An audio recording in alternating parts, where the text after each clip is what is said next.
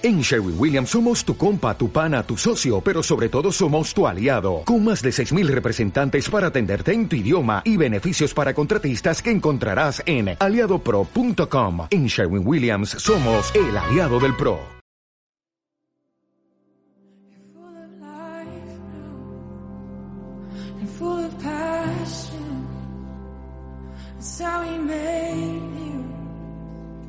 Just let it happen. You're full of life and full of passion. That's how he made you. Just let it happen. You're full of life now. You're full of passion. That's how he made you. Just let it happen. And he called. Hoy quería compartir con vosotros sobre, sobre la figura de Nehemías, ¿no? de, Antiguo Testamento. Yo la, a Nehemías le, le, estuve estudiando hace tiempo. Eh, hay muchísimos libros sobre, sobre él, desarrollando y estrujando un poco todo, todo el libro de Nehemías y es muy interesante. Entonces, bueno, pues me, apetecía compartir con vosotros qué es lo que me parece a mí, qué me llama la atención de este libro y sobre todo pues una figura que ha sido muy importante y ha influido muchísimo. Es increíble que 1500 años después podamos seguir hablando hablando de él, ¿no? Y eso nos hace ver que era una persona importante, que era una persona que, el Señor había ungido y que, y que sigue dando esa unción de, del Señor de alguna manera, ¿no? Para poneros un poco en contexto, eh, estamos hablando de que eh, Jerusalén cae en el 587 antes de Cristo con Nabucodonosor. ¿eh? Voy a hacer como siempre he querido hacer esto, siempre he querido ser youtuber. Os dejo una tarjetita por aquí con el vídeo de Josué sobre Jeremías y la caída de Jerusalén, ¿vale? Os pincháis y lo veis. Eh, y, bueno, pues eh, Jerusalén y el reino es deportado a Babilonia. Y bueno, pues eh, pasa el tiempo y en el 538 eh, viene Ciro el Grande, que viene del imperio persa, que había conquistado a los medos y también a los caldeos, que conquistó Babilonia, y se hace pues el gran imperio persa que llevó 200 años y que duró unos 200 años aproximadamente. Este hombre, cosa que ha aprendido ahora preparando esto, pues resulta que era una persona muy, muy adelantada a su tiempo, Ciro eh, y eh, pues era una persona, pues bueno, que, que para su época pues parecía que estaba fuera de ella, porque fue el prototipo de Carta de Derechos Humanos. La primer prototipo, la primer que tenemos a, nivel de seres humanos de la Carta de Derechos Humanos, eh, la, dictó este hombre. Entonces, cuando llegó y tuvo ya el reino persa un poco ya unificado, pues bueno, dio libertad de culto, eh, pues eh, quitó el tema de la esclavitud, eh, dejó a la gente que volviera un poco a sus zonas. Fue una persona, pues, un gran, un gran rey.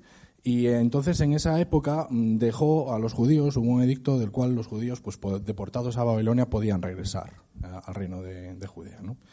entonces, bueno, pues hubo una primera ola de gente que se volvió a Jerusalén y, pero bueno, no todo el mundo se volvió. Hubo mucha gente que, se quedó en Babilonia, pues bueno, pues porque tenían buena posición o lo que fuera.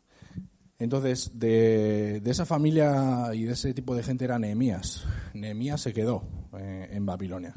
Eso, eso nos hace indicar de que tenía una posición bastante buena. De hecho, eh, pues como podemos leer en la escritura, era copero del rey Artajerjes en aquel momento. Eh, estamos hablando ya del 445 antes de. Y, bueno, pues mm, yo cuando leo eso y cuando leo lo que es copero y todas estas cosas, ya te hace darte cuenta de que Nehemías no es una persona normal. Estás en un país que no es el tuyo y ser copero significa ser una persona de extremada, extremada confianza del rey. El copero es el que la persona pues que vigila un poco lo que come el rey pues para que no, no le liquiden, no le echen veneno en la comida y, le maten.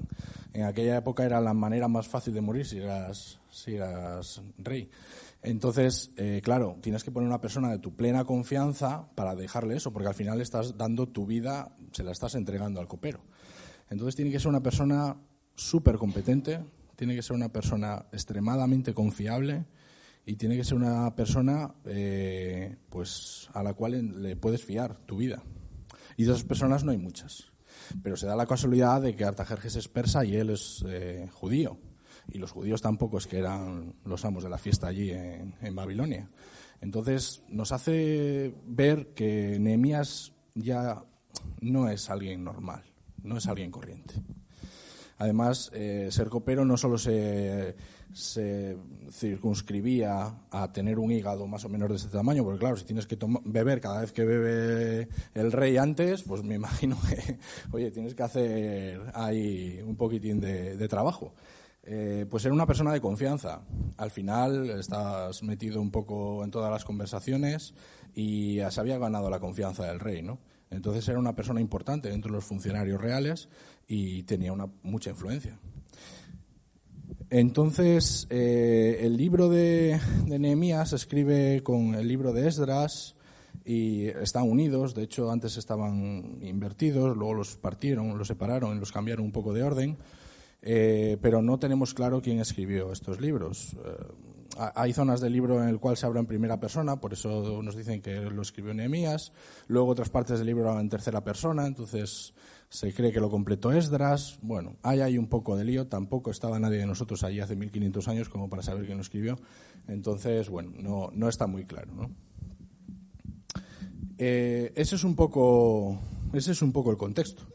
Eh, en esa situación eh, y con todo lo que tenían y este libro, mm, cuando hemos estado hablando de los personajes eh, bíblicos, les hemos puesto un poco un, un- identificador, una, una palabra, algo que, que lo identifique y que fácilmente lo podamos reconocer. Eh, es eh, pues el arquetipo de, de liderazgo por lo que hace, por cómo lo hace y por cómo lo desarrolla. Pero en este caso eh, quería poner el foco más, sí, en el liderazgo, pero sobre todo que es un hombre de visión. Dentro del liderazgo es un hombre de muchísima visión. Y esto es, muy importante y es para mí lo diferenciador de, este personaje y lo que creo que nos tiene que ayudar. Eh, cuando hablamos de, de liderazgo y de visión, pues automáticamente en muchos de nosotros, no sé si os pasa a vosotros, se nos apaga un poco el cerebro y dice, ah, va, esto ya no es para mí. Ya Jairo va a dar la chapa de esto, es viernes, tarde, yo ya no, no, no me, no, ni me esfuerzo más.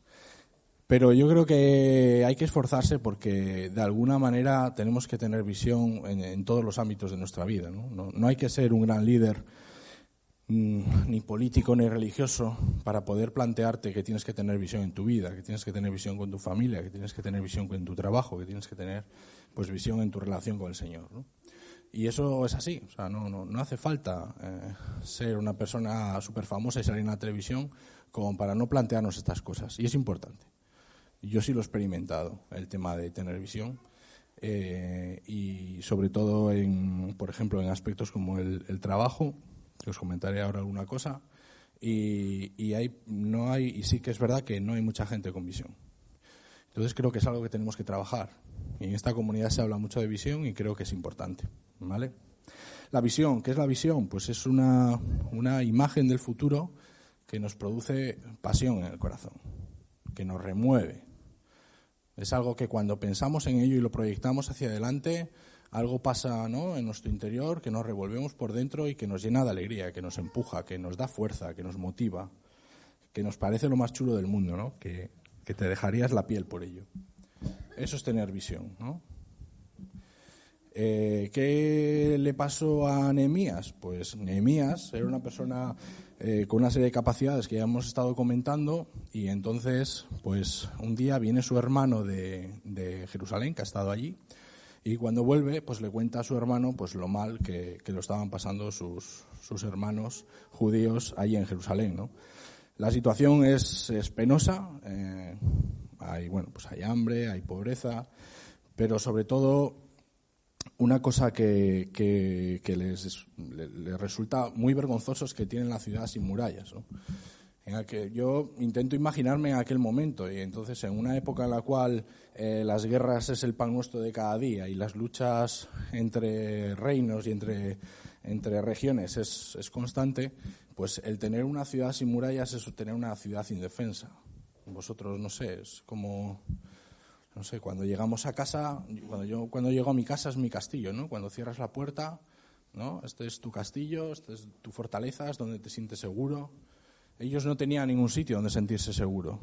No tenían ningún sitio donde resguare, eh, guarecerse porque cualquier maleante, cualquier eh, pueblo, cualquier otra ciudad, porque en aquel momento también se iba mucho por regiones y por ciudades, puede venir otra ciudad, atacarte y te quedabas sin nada. Ellos no tenían ninguna protección. Para ellos no, eso pierde el rango de ciudad.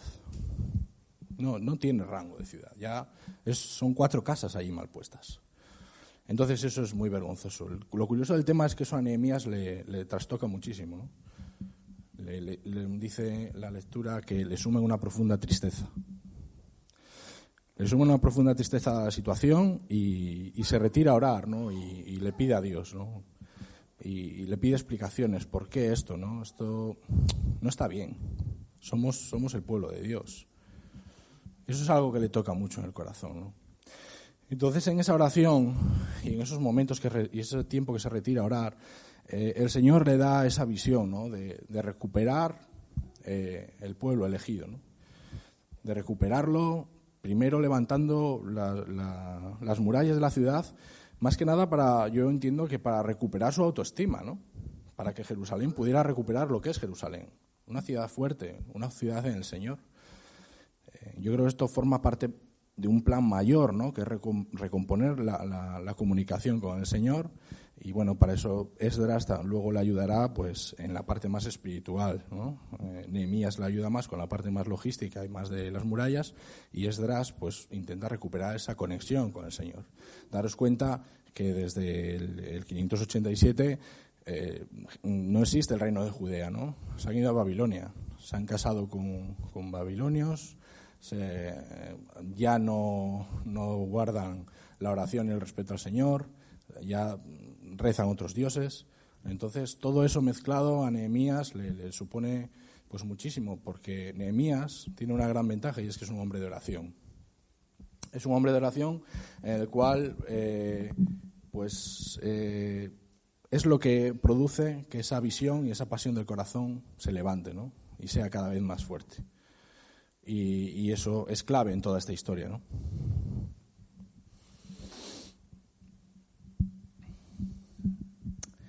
Para que la visión se desarrolle eh, tiene que haber oración.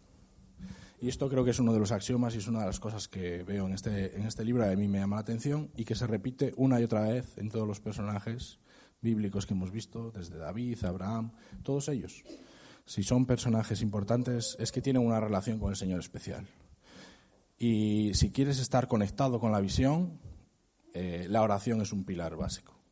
No vengo yo aquí a descubrir la rueda ni nada por el estilo, ni os voy a explicar lo que es la oración tampoco, porque ya lo sabéis, pero una vez más la Biblia insiste este tema y cuando insiste tanto es que al final llegas a la conclusión de que tiene que ser importantísimo, porque si no, no se insiste tanto, ¿no? Entonces, Nehemías desarrolla todo lo que desarrolla porque es una persona de oración y es capaz de tener esa visión porque ora. Entonces, para mí es una lección que me aplico y que, hay que esforzarse en la oración porque a través de la oración el Señor te puede dar esa visión al corazón. Eh, por poner un ejemplo, a mí cuando pues eh, tienes que hablar aquí, a mí me gusta más que sea compartir y compartir un poco de lo que tienes en el corazón o, de lo que es tu vida. ¿no? Yo quiero poner un ejemplo, un paralelismo que no tiene nada, nada que ver, pero bueno, por, por, un poco lo que vivo. ¿no? En, en, mi trabajo, a finales del 2016, Yo tuve una crisis importante porque tenía muchos problemas con, los equipos que fabricamos. Eh, pues hubo una época, sobre todo la segunda mitad del 2016, en el cual coincidió, yo trabajo en una empresa en la que fabricamos equipos electrónicos y hubo un momento en el cual nos volvían muchos equipos porque nos fallaban mucho. Había muchos errores, muchos problemas con los equipos. Entonces, eh, para mí el 2016 a ese nivel fue, fue pues, duro. Y entonces cuando, cuando estoy así, pues mm, orando mucho, orando mucho, eh, decidí que, eso tenía que cambiar. No estaba contento. Esa situación me parecía que no podía ser. Porque yo quería otra cosa. Y entonces eh, vi una empresa dentro de cinco años pues mejorada. Que las cosas que estaban funcionando mal se podían arreglar. Que todo lo que ahora veía que no me gustaba era capaz de cambiarse. Y que dentro de cinco años mi empresa pues sería mejor, tendría productos de mejor calidad y las cosas irían mucho mejor. Eh, y entonces emprendes, emprendes un camino. Emprendes un camino. ¿no? Eh, en mi trabajo seguro que no rezan mucho, pero yo por lo menos sí. Así que rezo por, por, esto, ¿no? Porque estas cosas cambien. Entonces em, empiezas a hacer cosas para que eso cambie. Eh, a Nehemías, eh, ante esta situación, cuando lees la, cuando lees su historia, entonces él estaba de copero del rey y un día le dice el rey, hoy te veo muy triste y muy pesadumbrado, ¿qué te pasa? Nehemías tenía dos opciones. Uno, decir lo que realmente tenía en el corazón o seguir adelante y no decir nada. Él decidió decir lo que tenía en el corazón. Mira, me pasa esto, Jerusalén es un desastre, yo estoy destrozado y creo que tengo que hacer algo. Así que necesito que me dejes ir y que me dejes ayudar a Jerusalén para recomponer esas murallas. Porque no, no me gusta eso. Eh, aquí lo que veo es que el Señor te pone por delante las circunstancias necesarias para que esa visión siga adelante y ya está en tu mano si las coges o no las coges. Esa es otra. Pero si la visión es realmente del Señor, una de las cosas que aprendo aquí es que te ponen las circunstancias para que esa visión se, eh, desarrolle. Entonces, eh, yo, con, el caso mío del trabajo, no entré al despacho del presidente un día así, con los ojos llorosos y eso muy triste y desmaquillado para que me dijese qué me pasaba, sino que eh, le, dije, le dije un poco que, pues mira, mm, me pasa esto. Me pasa esto, creo que tenemos que cambiar muchas cosas, hay que darle una vuelta de tuerca a toda la organización y, y si me das tu apoyo, pues, pues voy adelante. Y me dijo que sí. Entonces, creo que el Señor, pues, pone las circunstancias para que se desarrollen las visiones si realmente son positivas, si realmente Él está detrás y si realmente tienen que ser. Eh, bueno, eh, el rey, como le tenía mucha estima, le concede esto, le nombra gobernador de, Judea y encima eh, Nehemías, que es una persona inteligente, pues ya le pide pues el salvoconducto para que te dejen pasar por las diferentes zonas, le pide, oye, déjame materiales para poder reconstruir y, bueno, pone camino para, Jerusalén. Cuando llega a Jerusalén, eh, bueno, pues se encuentra en una situación bastante penosa, pero Nehemías convence a la gente para que le ayude a reconstruir la, muralla.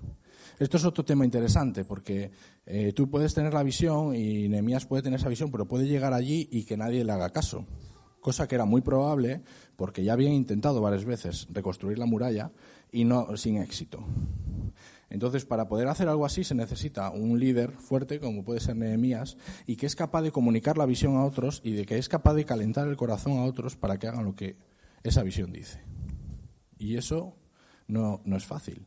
Es una de las cosas que también te dice que la visión es correcta y que la visión puede, puede ser acertada. Si, si otros también se animan, también lo ven positivo, también ven que es del Señor, pues ahí está un punto de toque, una piedra de toque para saber si esa visión es la correcta, ¿no? Eh, en mi caso concreto de mi trabajo, yo lo que empecé entonces es empezar a hablar con la gente de que quería cambiar las cosas, de qué es lo que quería hacer, de por dónde quería ir. Y entonces encontré un feedback positivo, ¿no? Encontré gente que dice, oye, pues, joder, pues tienes razón, pues quiero ayudarte, ¿no? Me parece que es importante esto. Entonces, al recibir un poco feedback positivo de la gente, pues un poco te animas, ¿no? Y dices, ostras, esto que he pensado yo aquí solo, igual es cierto. esto que tengo aquí dentro igual me tiene que ser así, ¿no? Por eso es importante comunicar esa visión y que haya un, un feedback de la gente. Eh, bueno, eh, llega. eh, evidentemente no iba todo a ser fácil, ¿no? Cuando Nehemías llega, pues empieza a encontrar las primeras dificultades a, primeros de cambio. Los gobernantes de las, de las provincias circundantes, pues ya se empiezan a mosquear, eso de que Judea, que era un poblacho, se ponga las, las, las murallas, pues ya no les gusta. Eso de que venga con un salvoconducto del rey, pues ya viene aquí el enchufadete, algo vendrán a hacer. eh, bueno, lo que pasa siempre, ¿no? Y mm, me vuelve a llamar otra vez la atención Nehemías porque hace algo que es inusual. Es inusual para el 445 antes de Cristo. Y eh, es que Nehemías no eh, en lo normal en aquel tiempo es que coja a todos los de Jerusalén, les, les atrinchere y les ponga de armas y vaya a zurrar a todos los que tiene alrededor y que se los pase por la piedra a todos. Dice, pero vosotros qué me estáis diciendo a mí? Estamos hablando de una época en la cual era si vienes a matarme, yo te mato a ti, a tus hijos y a los descendientes de tus hijos para que esto se acabe, ¿no? O sea, las reacciones en aquella, la- las formas de arreglar las cosas eran bastante distintas. A veces no me da la sensación de que no hemos avanzado demasiado, pero por lo menos, hombre, un poquito sí. Entonces tú lo lees y dices, bueno, pues reacciona normal, pero no reacciona normal. Nehemías lo que hace es no hacerles caso. Que nada de lo que eh, la gente le dice le quiere apartar de su objetivo. Entonces, bueno, pues intentan varias cosas, ¿no? Desde quedar con él así en son de paz y para, para matarle. Y él lo que hace es que no va directamente. Se burlan de él y él lo que hace, se pone a orar para seguir concentrado. De hecho, se entera de que, bueno, van a intentar atacarles. Y él, en vez de atacar primero, que lo sabía, lo que hace es armar a la gente y esperar a que vengan. Esperar a que vengan, no atacar para pillarles desprevenido. Pues yo lo que hubiera hecho sería, hombre, ahora que sé que vas a atacarme, te voy a atacar yo a ti primero y te voy a coger desprevenido. Pero él no lo hace. Él se queda esperando que como que empiecen la violencia ellos primero. Mi objetivo es levantar las murallas de esta ciudad. No es pegarme con estos. Entonces, que no me aparten de mis objetivos. No sé si os pasa a vosotros, pero yo soy un desastre haciendo esto. Porque si yo tengo un objetivo en mi trabajo de, mejorar todos los procesos productivos, como tengo, y de mejorar el trabajo en equipo, como tengo, eh, cualquier eh, contratiempo para esto, pues me, baja la moral al suelo. O sea, el que venga uno y me diga, "Pff, eso no vale para nada. Vaya mierda este curso que me estás diciendo, esto es una mierda. Y entonces, pues hombre, eh, te desanimas, ¿eh? te baja la moral, empiezas a pensar cómo puedes convencer a esa persona. Entonces al final empieza una serie de cosas ahí que te, que te desvían de tu objetivo y, así constantemente. Y pierdes mucha energía en vez de dedicada hacia la visión, que es lo que tienes en el corazón de alguna manera, a ver cómo los flancos te los vas cubriendo. Pero Nehemías no hace eso. Ya hace 1500 años. Nehemías va a lo que va.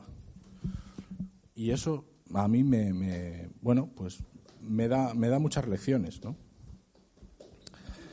Eh, bueno, eh, es un hombre que planifica, eh, es decir, hay un capítulo entero del libro de Nehemías en los que dice qué parte de cada muralla es levantada por qué gente y por qué familia.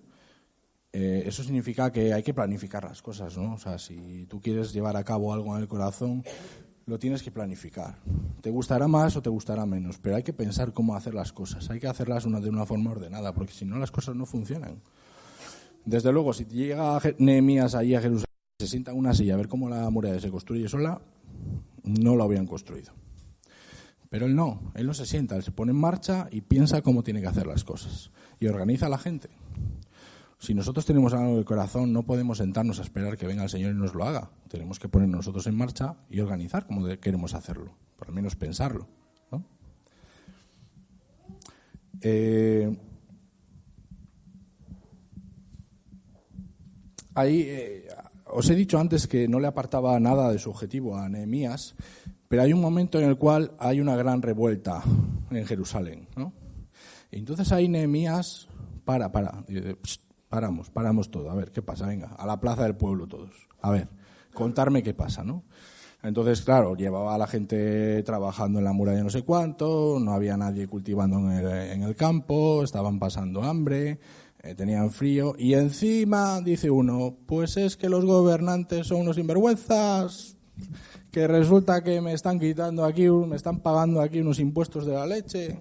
¿Cómo? Y, entonces eh, empiezan a discutir entre ellos y al final, pues un poco lo que Nehemías viene a poner un poco de orden, ¿no? Ya era el gobernador de la ciudad y, proclama pues 12 años de perdón, ¿no? Para las deudas que tienen unos con otros.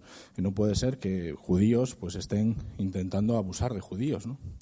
A mí lo, esto me, me, me, llama la atención porque al final eh, él tiene un objetivo, pero cuando hay gente que está sufriendo, para.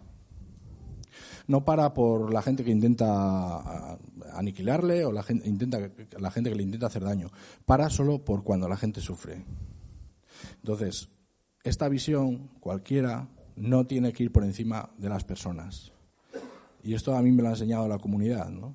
Que por muy alto que tengas el objetivo, muy santo y muy eh, pues interesante que sea lo que tienes y lo que quieres hacer, que las personas van primero, ¿no? Que es el valor, que es lo, realmente importante. Eh, que, que, el objetivo conseguido, si eso significa que haya gente dolida y dañada por el camino, pues no tiene sentido. Lo que hay que hacer es que la gente crezca, que la gente esté bien, que pueda acercarse al Señor y su relación con el Señor. Y a mí eso me ha enseñado la comunidad y creo que es un valor también importante y que Nehemías aquí lo destaca claramente, porque es lo único por lo cual él quita la vista de su objetivo principal, la gente. Bueno, Nehemías consigue finalmente eh, pues construir, según el libro, reconstruir las murallas en 52 días. 52. Se dice pronto. Eh, y, y, bueno, pues es, eh, eh, Nehemías está en, en, Jerusalén hasta el 433, que vuelve eh, a Babilonia. Luego vuelve una segunda vez a, a, Jerusalén y bueno, pues está todo manga por hombro, ya la gente se ha despendolado. Y, es que no te puedes ir del curro, porque cuando te vas del curro, los, eh, los, que están ahí se despendolan, bueno, pues más o menos, algo así, vamos. Eh, y, y, bueno, pues consiguió, consiguió su objetivo, ¿no? Consiguió su objetivo, eso que, eso que tenía en el corazón, ¿no? Y, me parece muy chulo, ¿no? Muy chulo poder eh, conseguir ver lo que el Señor ha puesto en tu corazón y que a pesar de las dificultades pues ha salido adelante y eso da mucha vida. ¿no? Mucha vida porque ese fue el comienzo de, al reconstruir las murallas de Jerusalén, pues la gente eh, recobra ese, ese ánimo, recobra ese, bueno, pues no se siente en la burla, ¿no? Recobran esa autoestima como, como pueblo y eso hace que posteriormente, pues con Esdras, puedan recuperar esa conexión como el, con el Señor como pueblo elegido, ¿no? Entonces, es, eh, como es todo forma parte de un proceso, ¿no? A Nehemías se le dio una parte de ese proceso de reconstrucción, pero si no hace esa parte, probablemente no se puede dar el resto. Entonces, por eso hay que hacer caso a las visiones que, nos, que podemos tener en el corazón y que el Señor puede que nos esté dando, ¿no? Porque al final forman todo parte de un proceso que puede ser un proceso mayor, ¿no? Ojalá que lo veamos, ojalá. A mí, eh, Nehemías me confirma una serie de unos puntos que, pues yo creo que los tenemos claros, pero que a mí esto me lo recuerda. Que primero que Dios es un Dios de promesas. Resulta que el Señor, que ha prometido que es su pueblo elegido y que va a estar con él siempre, y que han sido deportados a Babilonia, pues eh, con todo esto consigue que vuelvan a, vuelvan a ser su pueblo elegido. Y aunque hayan pasado años de destierro, el Señor está ahí. Y si el Señor te promete algo, pues lo cumple. Da igual los años que hayan pasado. ¿no? Somos los, nosotros, los hombres, los que no cumplimos nuestras promesas, pero el Señor sí. Así que eso pues, nos tiene que llenar de alegría y a mí la verdad que me llena de, de esperanza. ¿no? Cuando el Señor te pone una, una visión en el corazón, te acompaña para cumplirla se van dando circunstancias en todo el libro de Nehemías en la cual el Señor interviene, le ayuda, le, le, le va poniendo esas miguitas de pan.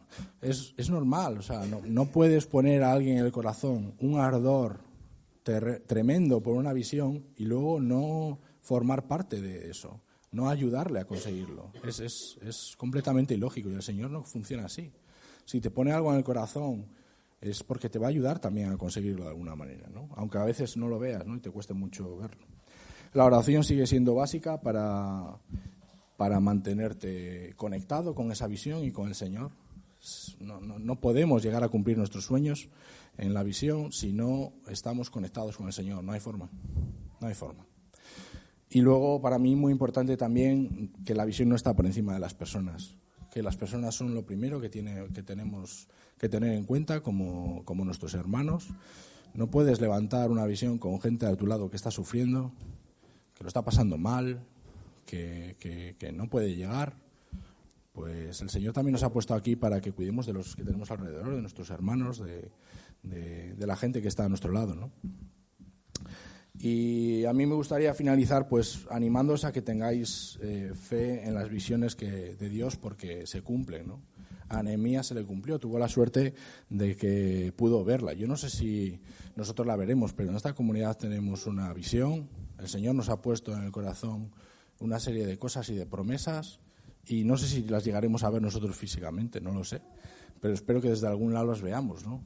yo quiero animar a que tengáis fe, aunque a veces lo veamos complicado eh, y si queremos impactar en este país, cambiar las cosas en este país, que, que, la gente realmente se vuelva al Señor, eso nos lo ha dado a nosotros el Señor como una visión y, y quiero animaros a que tengáis fe de que se va a cumplir. No sé si lo veremos, no lo tengo claro, pero, pero no es, ni siquiera es lo importante, ni siquiera es lo importante, da igual que sean 52 días que 52 años que 520 años. Da igual. El Señor es un Dios de promesas y las va a cumplir. Así que tengamos fe en ello y nada, mucho ánimo.